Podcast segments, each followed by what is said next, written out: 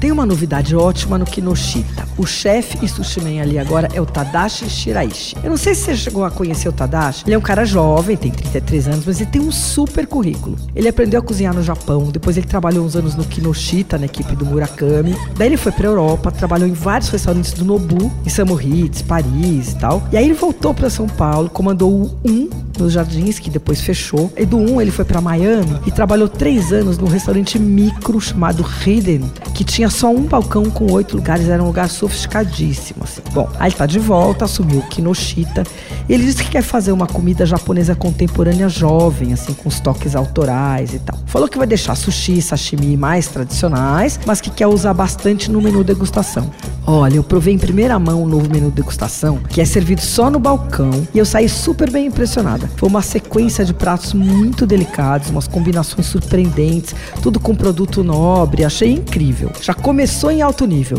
Pra você ter ideia, a primeira coisa que chegou foi um mexilhão, um mexilhão assim, confitado em gordura de wagyu, sabe? A raça bovina japonesa que dá o Kobe beef, né? Que ele que é valorizadíssimo, super gorduroso. Bom, aí o molho também tinha uma redução de vinho rerês. O mexilhão veio morno, assim, tava impecável. Aí chegaram umas vieiras canadenses salteadas em manteiga de trufa, com um molhinho de shoyu e yuzu, que é aquele limão japonês. Tudo decorado com umas folhinhas de capuchinha, outro vem com um pedacinho de manjericão, um acabamento lindo.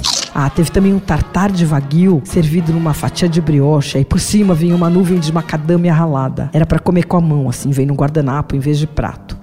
Outra coisa marcante foi o toro, que é a barriga do atum fatiado, vinha, é, ele vinha marinado em wasabi, gengibre katsuboshi. E aí o chefe passou levemente um maçarico por cima. Então, em vez de estar geladinho, ele ficou com uma temperatura assim ambiente, foi incrível. Daí veio a sequência de sushis, com direito a bluefin, que é o atum mais valorizado do mundo. Teve também um cordeiro bárbaro, servido com miso apimentado e legumes, assim, tava notável. Bom, agora a notícia ruim, né? Que esses pratos não estão no menu à la carte, só na degustação. E a degustação alimentação custa R$ 382,81 por pessoa sem bebida. A la carte tem outras coisas ótimas também. O Tadashi também está mudando o menu a la carte. Mas também é caro, viu? Então é assim, se o bolso não tiver para tanto, a dica aí na hora do almoço, que tem um menu de preço fixo a R$ 82,81. Acho que é uma superstição lá deles, da numerologia, por todos os pratos terminados em 81 centavos. E aí esse menu do almoço inclui sushi, sashimi, miso e tepan.